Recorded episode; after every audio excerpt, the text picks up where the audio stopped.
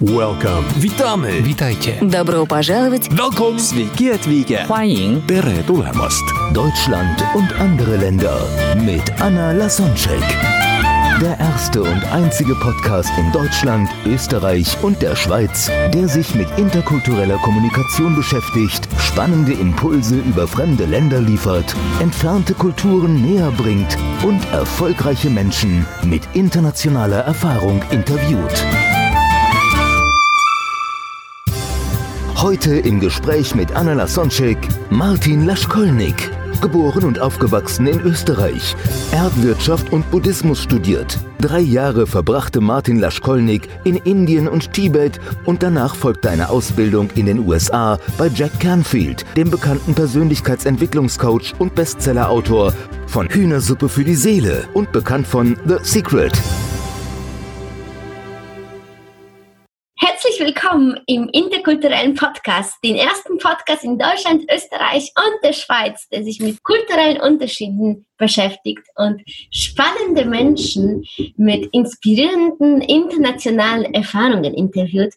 Und heute zu Gast Martin Laschkalik. Jedes Interview ist anders, aber der wird, habe ich schon jetzt das Gefühl, sehr besonders sein, weil Martin hat nicht nur internationale Erfahrung und hat in Indien in drei Jahre gelebt und in USA Geschäfte gemacht, spricht auf vier Kontinenten und hat einfach sehr, sehr, sehr viel inspirierende Stories zu berichten, sondern er interessiert sich auch für Spiritualität und deswegen kann es sein, dass wir dann äh, mit den Themen dann sogar außerhalb der uns bekannten Welt und den typischen kulturellen Unterschieden dann äh, ja, ausholen. Und deswegen freue ich mich riesig auf das Gespräch. Hallo Martin.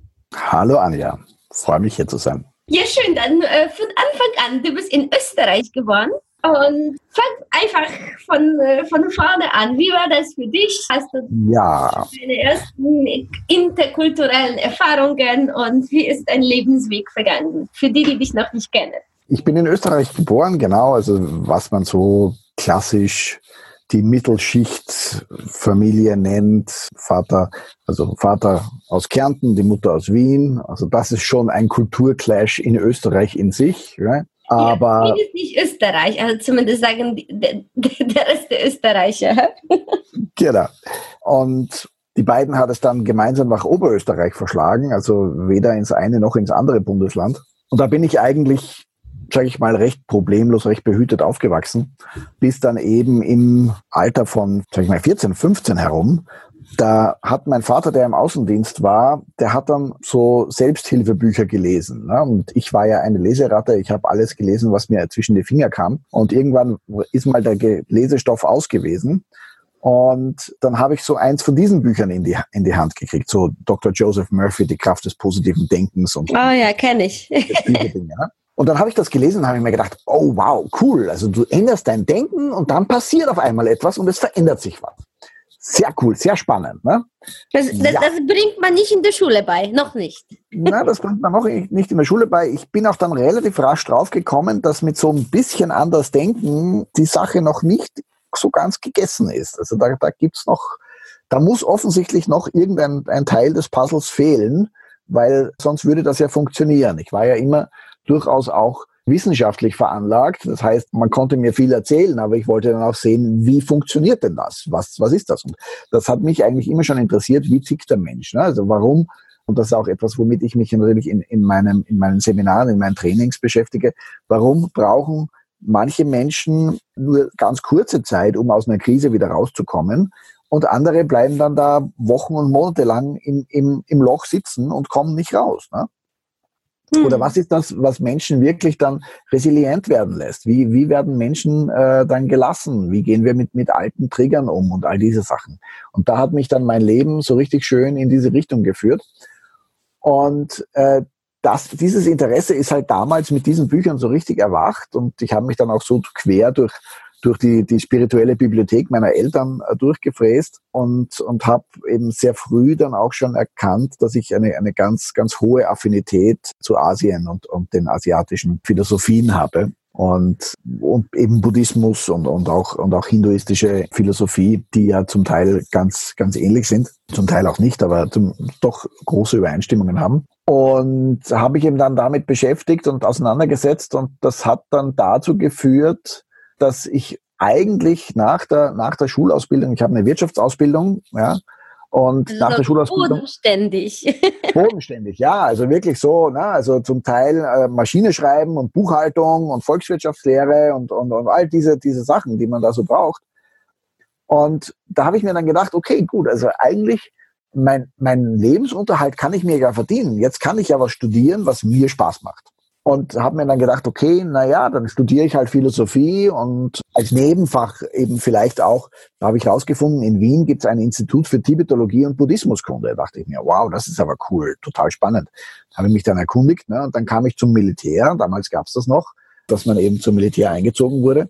Da lernte ich einen Oberleutnant kennen oder der, der, mein Oberleutnant dort, der Befehlshaber der Kompanie das war ein großer Fan von japanischer Kampfkunst und Zen und, und dem Kyudo, den, also den Weg des Schwertes im, im Japanischen. Ne? Und wir hatten da, der war gefürchtet in der ganzen Kompanie. Nur wir beide hatten echten Draht und wir haben dann bei Truppenübungen, äh, wo ich dann der Schreiber war, geniale Konversationen gehabt. Und er wollte mich dann unbedingt dazu überreden, dass ich zum Bundesheer gehen soll, weil ich hätte Führungsqualitäten.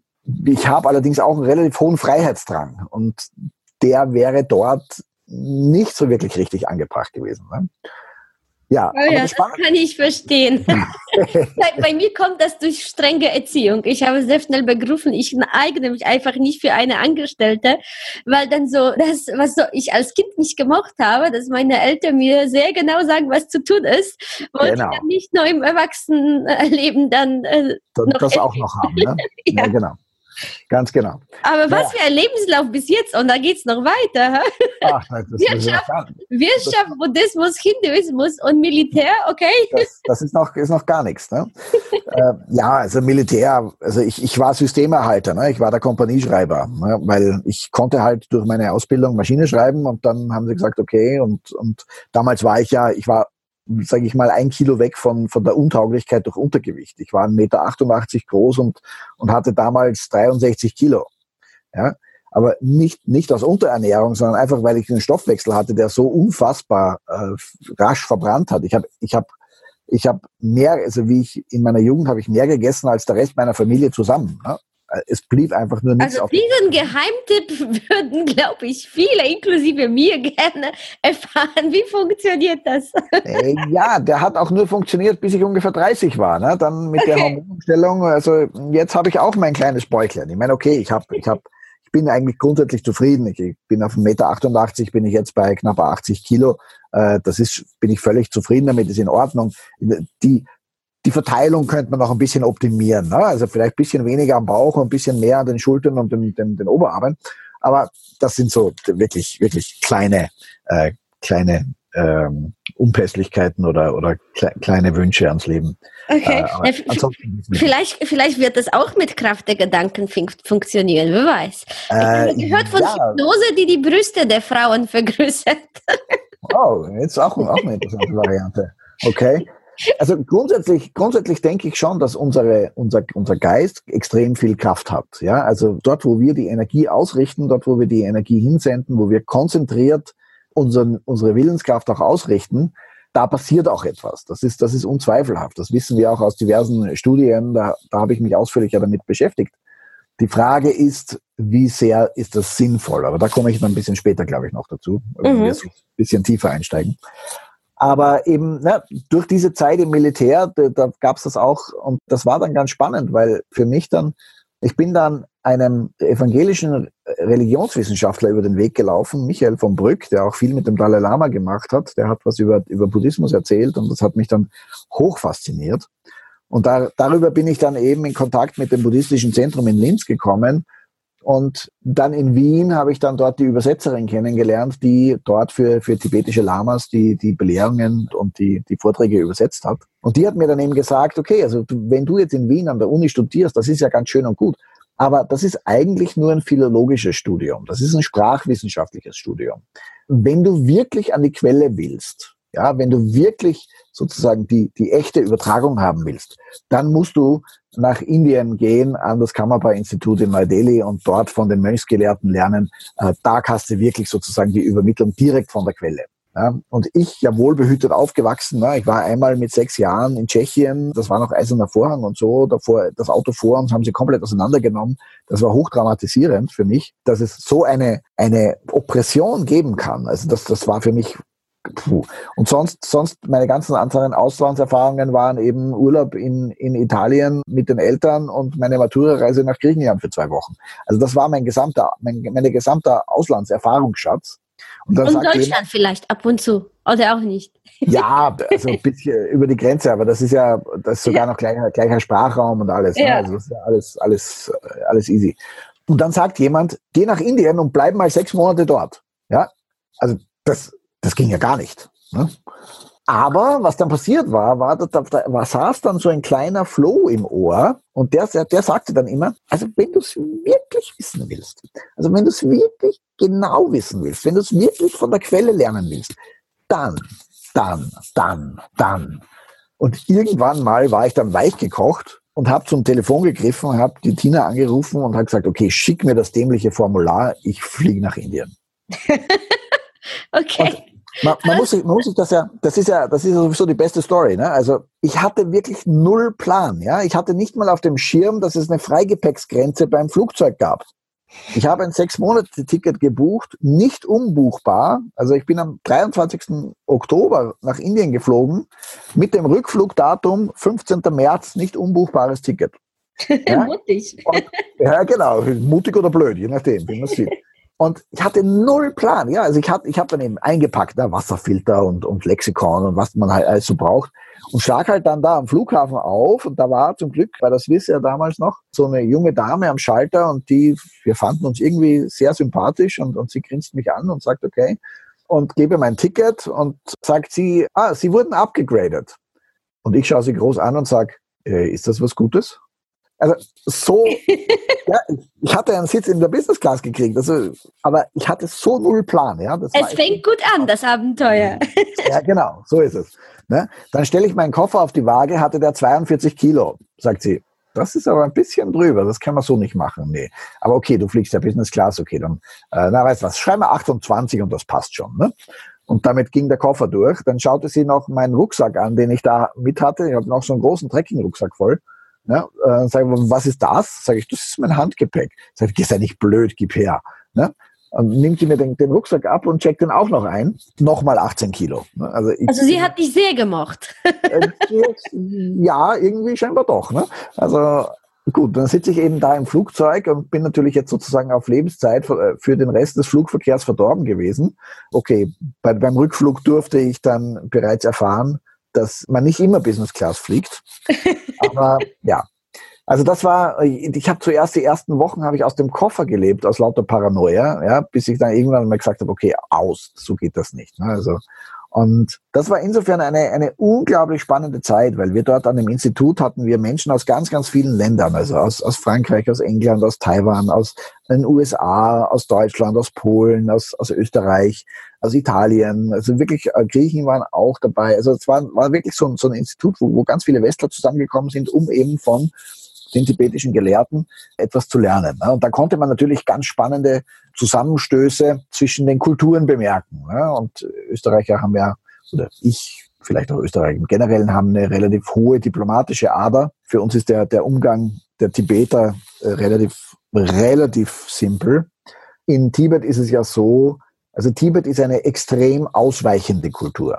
Ja, also dort, wo, wo man sagt, okay, wo man sagt, okay, Deutsche sind direkt und Norddeutsche sind noch direkter, mhm. äh, da ist im Gegensatz dazu das Tibetische ist, ist fast so wie, wie, das, wie das Chinesische oder Japanische, wo man sagt, nur äh, den anderen nicht bloßstellen und, und nicht das ja. Gesicht verlieren lassen. Und das ist ganz wichtig, dass das Gesicht gewahrt bleiben kann. Ne? Und wenn dann also ein, ein so ein Norddeutscher mit einer Idee in das Büro stürmt und den tibetischen Geschäftsführer des Institutes seine Idee vorträgt, und der Tibeter sagt dann, oh yes, this sounds interesting, maybe we could think about it. Also das klingt also interessant, vielleicht könnten wir darüber nachdenken. Ja. Dann weißt du, dass das übersetzt heißt, nie im Leben. Völlig, bist du völlig, nie im Leben. Ja? Ja, ich schon, aber der Norddeutsche vielleicht. Was, genau, was hört der Norddeutsche? Alles klar, ich komme in drei Tagen wieder, dann setzen wir das um. Ne? Was natürlich völliger Quatsch ist. ist. Es gab nicht eine Zehntelsekunde lang die Idee des Tibeters, das auch jemals irgendwie anzugreifen. Aber das sind halt dann so die, die, diese, die Feinheiten des interkulturellen Umgangs, die man dann da lernen muss. Ne? Und mhm. ich glaube, so. Und woher hast du das gewusst? Warst du da einfach so feinfühlig und hast dann auf den Ton oder auf die Körpersprache geachtet? Oder wie, wie, wie wusstest du das?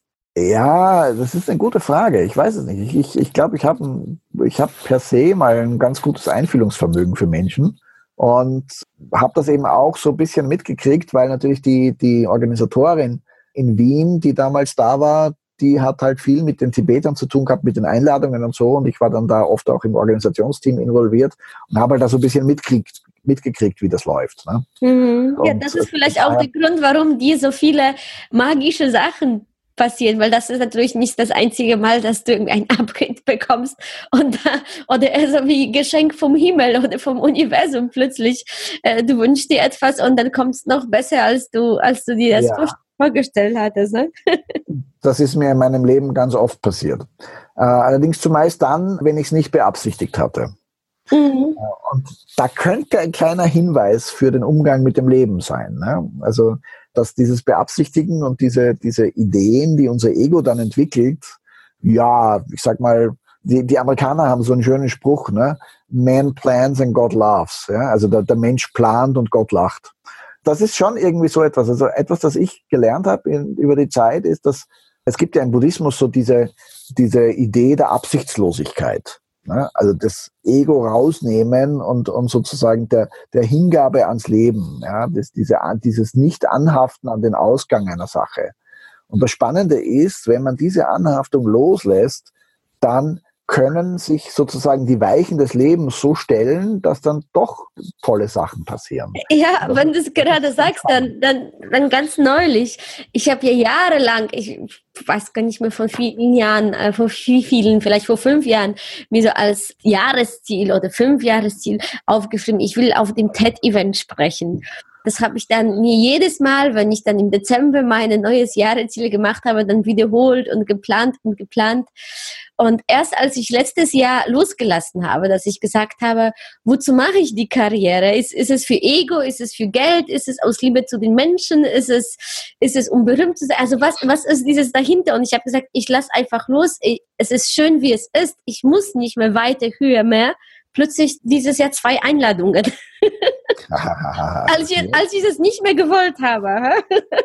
genau. Also trotzdem finde ich es wunderschön und ich bin sehr dankbar.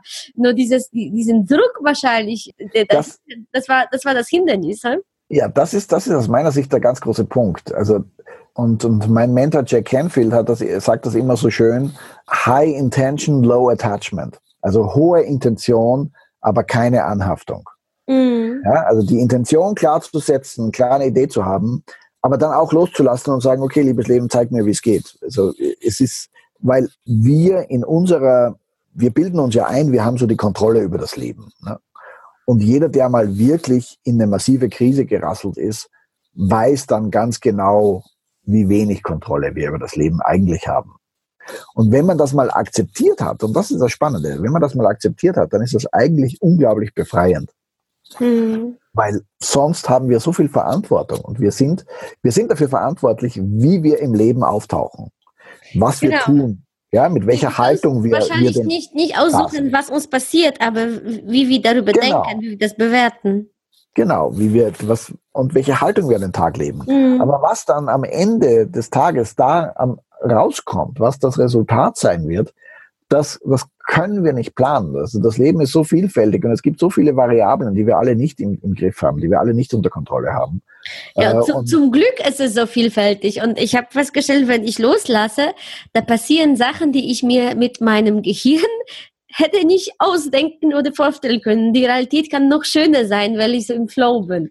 Richtig, genau, genau, mhm. absolut. Ja. Mhm. Und das insofern war, war diese Zeit in Indien extrem, extrem spannend für mich. Also das war auch eine Zeit der, der, der großen Leichtigkeit und von ganz viel Freude. Ich habe dann dort auch meine, meine Freundin und dann spätere Frau und mittlerweile Ex-Frau kennengelernt. eine Polin, mit der ich dann 20 Jahre verheiratet habe und mit der ich zwei Eine interkulturelle genau. Ehe noch dazu. ja, und das, da gab es auch durchaus, durchaus Kulturclashes. Ne? Also gerade wie damals, das war noch bevor Österreich in der EU war, wo sie nach Österreich kam, sie war aus Polen, war sie gewohnt, Postämter haben rund um die Uhr offen oder, oder eben auch sehr, sehr ausgedehnte Öffnungszeiten, auch am Wochenende. Es gibt in, in jedem, in jeder Siedlung gibt's gibt's einen kleinen Laden, der im Prinzip bis spät nachts oder vielleicht sogar rund um die Uhr offen hat. Ja? Und das gab es zum Beispiel in Österreich alles nicht. Und daran musste man sich auch erst gewöhnen. Ne? Also diese Selbstverständlichkeit, am Samstagnachmittag fällt dir ein, ach, mir fehlt noch Butter, jetzt gehe ich schnell Butter kaufen. Das gab es nicht. Um 12 Uhr fielen überall die Rollläden und es war nichts. Ne? Da war nichts mehr. Mittlerweile hat sich das auch schon ganz viel geändert. Aber das ist, das war, das war für sie, glaube ich, auch sehr, sehr hart. Also das, das, mhm. und das sind, sind auch nur Kleinigkeiten. Ne? Also wenn du dann überlegst, was dann an, an großen Sachen da noch mitschwingt. Ne? Oh ja, ja, die, naja. die unsichtbaren, ja, weil die äh, genau. Ladenzeiten, Öffnungszeiten kann man noch rausgoogeln, aber es gibt so viele Sachen, was ja. die Einstellung zum Leben, Umgang mit der Zeit, Umgang mit Hierarchien, ja. genau. ich mich als Mensch oder als Teil der Gruppe, also ja. und und und das mit. Aber noch zurück zu Indien. Was sind so deine mitgenommen? Also was, was, was hast du da gelernt, bis auf deine Ehefrau, dass du die kennenlernt hast, so von, von ähm. Einstellungen? Wie hat das dein Leben geprägt? Naja, das ist natürlich, ich sag mal, ich kann heute ein wunderbares Zweitagesseminar geben über, über Emotionen und wie man damit umgeht und störende Gedanken und, und solche Dinge. Und die Leute gehen ganz beglückt nach Hause und äh, ich muss das Wort Buddhismus nicht einmal erwähnen. Und sie haben aber Buddhismus in Reinkultur bekommen. Ja, also das, das ist einfach, das war so bereichernd zu sehen, wie sehr diese, diese Philosophie auch sozusagen nicht religiöse Relevanz hat. Ja, und wie sehr Kannst du ein paar Beispiele nennen? Also die, die Sachen, die dir am meisten im Leben helfen? Oder ja, also ganz, ganz banal, zum Beispiel eine der Kernprämissen ist es, die Anhaftung aufzugeben. Die Anhaftung an ein Resultat, die Anhaftung an das, was, was der Partner macht. Und wenn du das loslässt, wenn du sozusagen begreifst, es gibt ein Ereignis und diesem Ereignis, der Geist ist extrem kreativ und diesem, diesem Ereignis schreibt der Geist ganz viele Eigenschaften zu. Ja? Also wenn ich sage, Anja ist, ist groß, ist klein, ist impulsiv, ist, ist phlegmatisch, ist alles, was wir mit ist benennen, ist eigentlich nur eine Zuschreibung, ist eine Interpretation, die vielleicht mit der Realität manchmal ein bisschen übereinstimmt, aber zumeist gar nicht. Ja? Und wenn wir erkennen, dass das eigentlich das, das größte, der größte Betrug ist, den wir selbst vornehmen. Das ist so wie Bewertung mit, mit Genau, mhm. so ist es. Genau, eine Interpretation, eine Bewertung, dass wir die Dinge bewerten und dem dann Macht über uns geben. Mhm. Ja? Weil der hat mich ja beschimpft und der hat gesagt, ich bin ein Schwein diese Worte sind gefallen. Was, was sie aber für mich bedeuten, das ist etwas, was, worüber ich noch die Entscheidungshoheit habe. Ja? Mhm. Und wir haben so diese Automatismen. Umgehe, ja. Genau, wir haben so diese Automatismen, das sagt, oh, das ist böse und, und, und da muss ich jetzt beleidigt sein, ich muss mich ärgern oder so. Nö. Wenn ich mich ärgere, wenn ich mich davon sozusagen triggern oder aufziehen lasse, dann gebe ich dem die Macht über mich. Mhm. Und wer will ich eigentlich, dass die Macht über mein Leben hat? Ja, ja. Sollte, sollte, die vielleicht nicht doch lieber bei mir liegen? Mhm. Ja? Und, und das war etwas ganz Spannendes, weil ich habe mir dann bei diesem Studium gedacht, okay, also ich bräuchte aber noch ein bisschen was für die, für die Inspiration, weil so Buddhismus hat man ja normalerweise so, so dieses Gefühl des Friedens und so diese Assoziationen. Ne? Und die, die Philosophie ist aber oft doch sehr linkshirnig, also sehr rational und, und sehr, sehr ganz, sehr stringent und, und in, in der Schlussfolgerung und so. Und da habe ich mir gedacht, okay, ich bräuchte eigentlich jetzt irgendwas für die, für die Inspiration. Und, und, und habe ich zu, zu meiner damaligen Freundin eben gesagt, okay, muss ich mir so ein Buch selber schreiben, damit ich eins habe? Oder, oder was passiert jetzt? Ne? Immer, immer, Was für ein Satz. Muss ich ja. selbst ein Buch schreiben, damit ich das weiß. Cool. Und, und, wie, wie immer, wenn man dem Universum solche Anwürfe macht, dann passiert halt etwas. Ne? Keine drei Wochen später bin ich in einem Buchladen in Neu-Delhi und ich sag's dir wirklich, tatsächlich, es fällt mir ein Buch vor die Füße, buchstäblich. Ja? Und ich beug mich runter und heb dieses Buch auf und schaue es an. Ah, Chicken Soup for the Soul, Hühnersuppe für die Seele. Oh ja, kenne ich. Liegt genau. hier vor mir. genau, von, von Jack Canfield. Und ich, ich blätter das so durch, oh, inspirierende Kurzgeschichten, wie man mit, mit Rückschlägen umgeht und, und alles Mögliche, ne? also so in die Richtung. Ich denke genau das, was der Arzt verschrieben hat. Ne? Also nimm das Buch mit, lese es in einem Sitz durch, ein schwerer emotionaler Schaden durch Überrührung. Ne? Also ganz, ganz viel, weil das natürlich alles sehr, sehr berührend und sehr, sehr ans, ans Herz geht. Und da habe ich mir gedacht, wow, der Typ ist eigentlich cool, den will ich mal kennenlernen dieser Input ans Universum war dann offensichtlich nicht ganz so spannend oder nicht ganz so intensiv, weil das hat dann zwölf Jahre gedauert. Ja, wir hat, waren dann mittlerweile schon in Österreich wieder zurück und, und hatten eine eigene Firma aufgemacht, eben aus ein Franchise von einem israelischen Unternehmen, das das Englisch für Kinder anbietet. Und dann habe ich eben damit, dann gab es mittlerweile schon Internet und so, ne? also kriegte ich den Newsletter von, von Jack Canfield. Und dann kriege ich da eben einen Newsletter und wir waren dann in Kontakt mit einer Organisation, die heißt Internationaler Rat für Selbstwert. Ja, sowas gibt es. Und wir wurden von, von dem dann die österreichischen Vertreter. Und dann haben wir gehört, dass die eine Konferenz in England machen. Und einer der Vortragenden ist ein Typ namens Jack Canfield. Mhm. Und da haben wir uns gedacht, cool, so nahe und so einfach kriegen wir den Typen so schnell nicht wieder haben eine Babysitterin geschnappt für unsere achtmonatige Tochter und sind dann im Februar 2005 nach Liverpool geflogen und haben dann dort an dieser Konferenz teilgenommen. Ne? Und das ist so eine der großen Lehren, die ich, die ich daraus genommen habe, dass in dem Wort verdienen steckt das Wort dienen. Hm. Ja, also verdienen du, kommt vom Dienen, ja. Genau, verdienen kommt von dienen. Ja, und, und ich, ich sage zum, zum Bob Reasoner, dem Präsidenten von diesem Rat für Selbstwert, sage ich, du, Bob, diese, diese Selbstwertsachen, das ist so genial, das muss auch an österreichische Schulen. Aber wenn wir auf den Finanzminister warten, werden wir wahrscheinlich länger warten. Ja, also das, bis wir dafür dann Gelder kriegen. Aber ich habe eine Idee. Große Unternehmen und große Schulen, da ist nicht viel Unterschied. Ja, ein paar sagen, wo es lang geht und der Rest rennt hinterher. Also warum nehmen wir nicht diese Inhalte und wenden sie auf Führungskräftetrainings an und bauen damit Führungskräftetrainings auf und finanzieren damit dann quasi die Schulprojekte. Und er sagt zu mir, naja, hm, das ist eine gute Frage, aber ich komme aus der Bildung, ich habe eigentlich keine Ahnung von, von so Sachen. Du rede doch mal mit Jack Canfield, dem seine Inhalte sind viel mehr auf Unternehmen ausgerichtet. ah, okay. Also Martin dreht sich auf, dem, auf der Ferse um ne? und marschiert zu Jack und sagt, du Jack, hier ist eine Idee, ne? erzähle ihm das Ganze. Und dann sagte er drei Worte, die mein Leben massiv verändert haben, nämlich, here's the deal. Also, hör mal zu, hier ist die Sache. Da habe ich mir gedacht, okay, wenn jetzt einer mit 120 Millionen Büchern am Markt zu einem Nobody aus Österreich sagt, here's the deal, das könnte interessant werden. Also Ohren auf, Hirn an. Und ich bin schon neugierig und gespannt. Genau. Sagt er zu mir, weißt du was, du kommst im Juli zu meinem Sieben-Tage-Training nach Lake Las Vegas und alles, was du dort lernst, kannst du für dieses Projekt verwenden. Und ich so, äh, wie verwenden? Äh, einfach so dann? Oder ja, ja, einfach so. Und das ist so eins der, der, der, der, der Charakteristika von Jack Canfield, ist ein unheimlich großzügiger Typ. Ja, dem geht es darum, dass diese positiven Inhalte in die Welt kommen, dass da was passiert damit. Und dann habe ich gesagt, okay, ich meine, das Seminar kostete, ich weiß es nicht mehr, 3000 Dollar, glaube ich, und, und Flug und so weiter. Also das war schon, war schon ein Aufwand damit verbunden. Aber dementsprechend bin ich dann eben im Juli 2005 nach Los Angeles geflogen oder nach Las Vegas geflogen und, und dann eben in der Nähe von Las Vegas war dann dieses Seminar.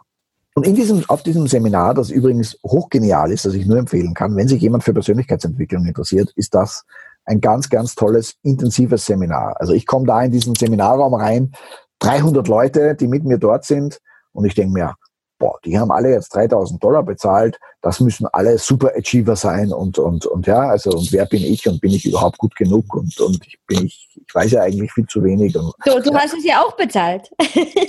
genau, ne, aber, aber das, das müssen ja dann, ja, weil für uns war das eine, eine spezielle und besondere Ausgabe, ne, und, ja. Leute, die das einfach so machen, die müssen ja. Mhm. Was der Kopf alles macht wieder, hä? mit ja, ja, genau, genau, genau, genau. Also das ist eben diese ganze Bewertungsgeschichte. Ne? Und das heißt auch, selbst wenn man es weiß, ist man dann nicht immer ganz frei. Oh ja. Das ist ein Unterschied. Da hat ein anderer bekannter Persönlichkeitsentwicklungstrainer gesagt, it's a different if you know what to do or if you do what you know. Tony Robbins. Absolut, absolut. Ja, genau. ja. Und ja, also dieses Training war an und für sich per se schon sensationell. Und dann wiederum verdienen kommt von dienen. Ne? Also ich habe auf, auf diesem Training, dann bin ich dann zu, zu Jack hingegangen und habe gesagt, okay, hör mal, Jack, das, das ist, du hast jetzt gerade dieses Buch The Success Principles rausgebracht und ist auch schon auf Deutsch erschienen und das ist toll. Und aber du kannst überall auf der Welt was damit machen, nur nicht im deutschsprachigen Raum, weil du nicht Deutsch kannst. Und wenn du willst, ich möchte mich gerne revanchieren für all das, was du, was du mir hier an Guten zu, zukommen hast lassen, lass mich doch probieren, dass ich mich mit dem deutschen Verleger in Verbindung setze und wir schauen, was wir für die Promotion des Buches machen können. Und daraus entstanden dann eben meine Zusammenarbeit mit Jack Canfield und dass ich war dann beim, beim Advanced Training, war Co-Trainer, ich war beim Platinum Inner Circle Programm mit dabei und war schließlich dann der, der erste Europäer, der autorisiert war, die, die Erfolgsprinzipien auch weiterzugeben. Aha. Und da kam dann eben auch meine, meine Involvierung mit der German Speakers Association, da Jack Canfield mal in einem seiner Programme gesagt hat, wenn du als Speaker erfolgreich sein willst und was können willst, dann musst du in die National Speakers Association. Ja, also die, die Schwester Association der GSA. Ja, für, für USA, ja. Genau. Und ich habe mir gedacht, naja, aber ich bin in Europa und in den USA und hin und her, das ist ja alles mühsam. Und dann habe ich eben erfahren, 2007, dass es eine GSA, eine German Speakers Association gibt, eine Schwester-Association der amerikanischen. Und damit war klar, okay, da musste, da musste hin, das musste dir ansehen. Ne?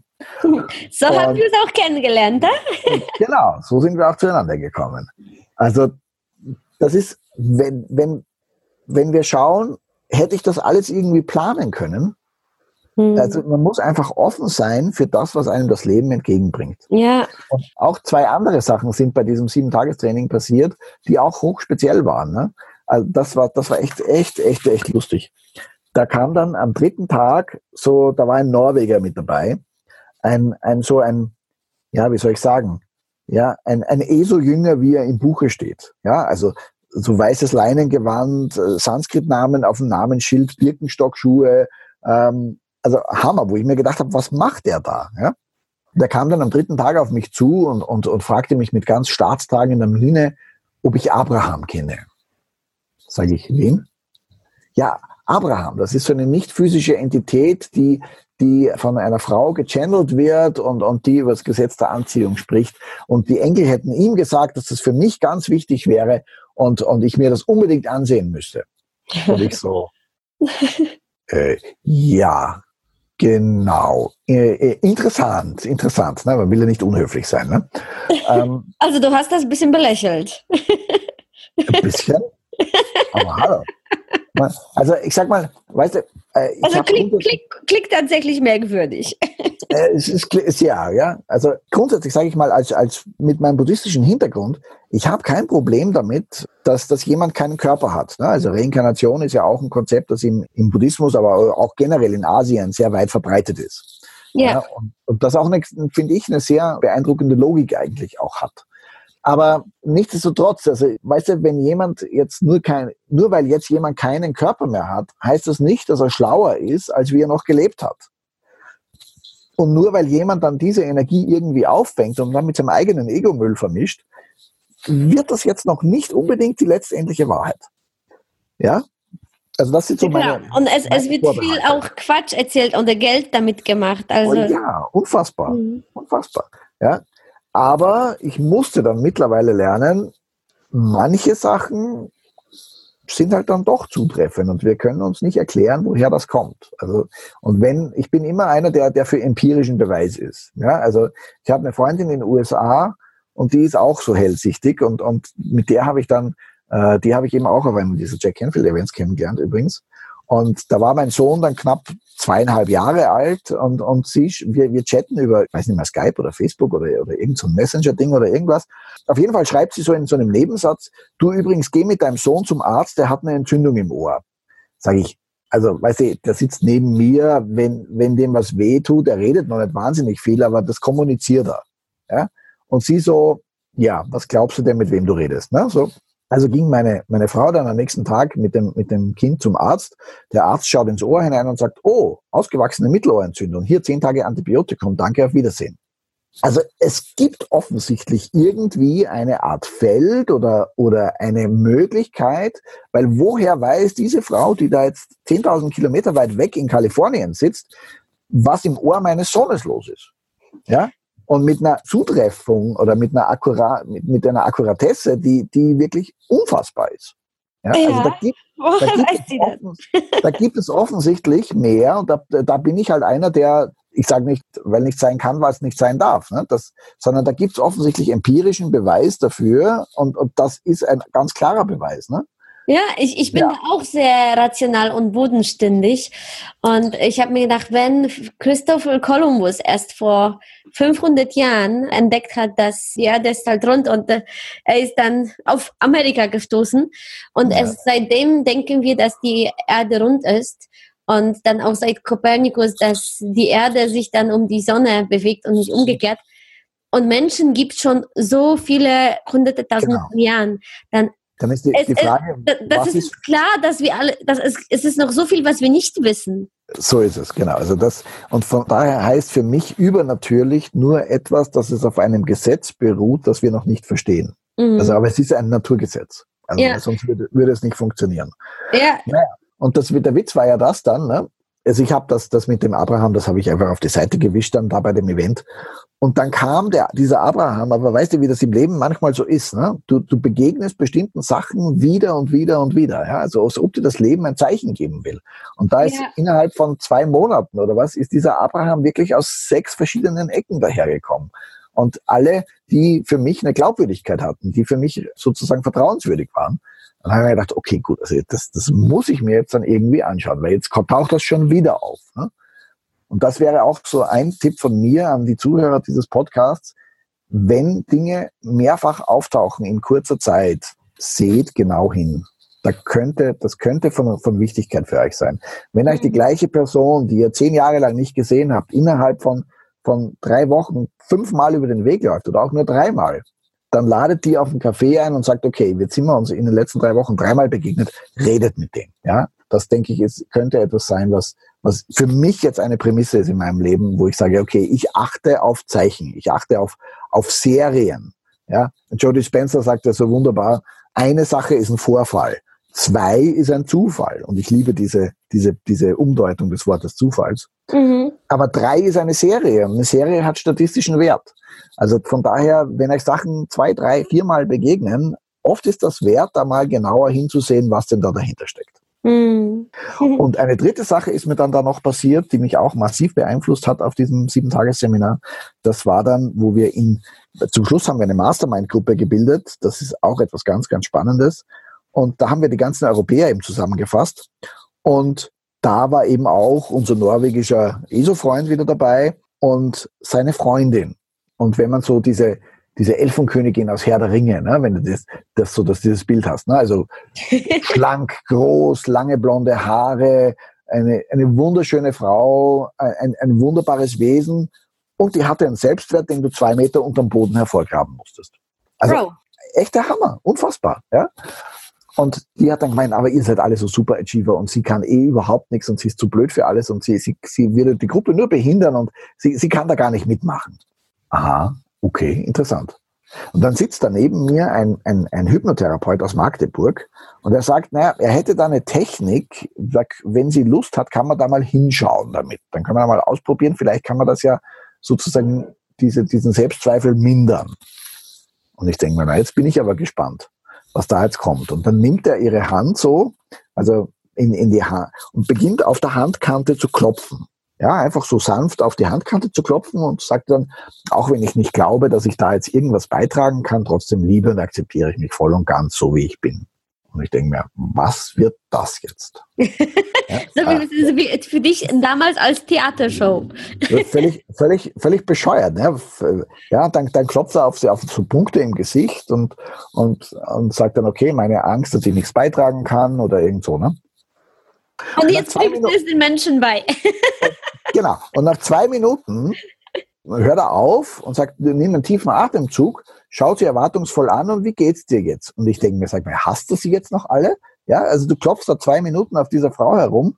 Jetzt soll das deswegen besser sein? Äh, willst du mich veräppeln? Ja, um, um, um nicht ein anderes Wort zu gebrauchen. Und dann macht sie einen riesen Seufzer und sagt, na ja, eigentlich, ja, vielleicht kann ich ja doch was beitragen. Und, und wenn es für euch okay ist, dass ich Babyschritte mache, dann, ja, dann kann ich ja doch mitmachen. Okay. Äh, dann habe ich mal langsam meine Kinnlade wieder vom Boden aufgesammelt. Und nach, nach, nach dieser Sitzung bin ich dann auf den zugegangen und habe gesagt, okay, also jetzt mal unter uns Jungs, okay, was hast du da jetzt gemacht? dann hat er mir erklärt, das ist eine Technik, die nennt sich Emotional Freedom Technik, also emotionale Freiheitstechnik oder auch unter, als, als Meridianklopfen bekannt, wo man eben auf Akupressurpunkte klopft und sich auf stressvolle Erinnerungen, traumatische Erinnerungen, kann Unfall sein, kann Ängste sein, was, was immer uns an negativen Emotionen so im Alltag behindert. Äh, und das kann man damit relativ einfach und schnell auflösen. Und da habe ich mir gedacht, nachdem ich immer schon interessiert hat, warum, wie ticken Menschen, was, was bringt die Menschen dazu, sozusagen eben aus Krisensituationen wieder rauszukommen, habe ich mich da wirklich hineinversenkt und, und habe eben wirklich äh, Monate verbracht, das zu studieren, zu lernen, einen Fernlernkurs. Ich habe da acht Wochenenden auf DVD gehabt, die habe ich mir mehrfach angesehen und, und gelernt und dann noch Weiterbildungen gemacht, eine EFT Masterclass und, und weiß der Geier was. Ne? Morgen geht es weiter im Gespräch mit Martin Laschkolnik.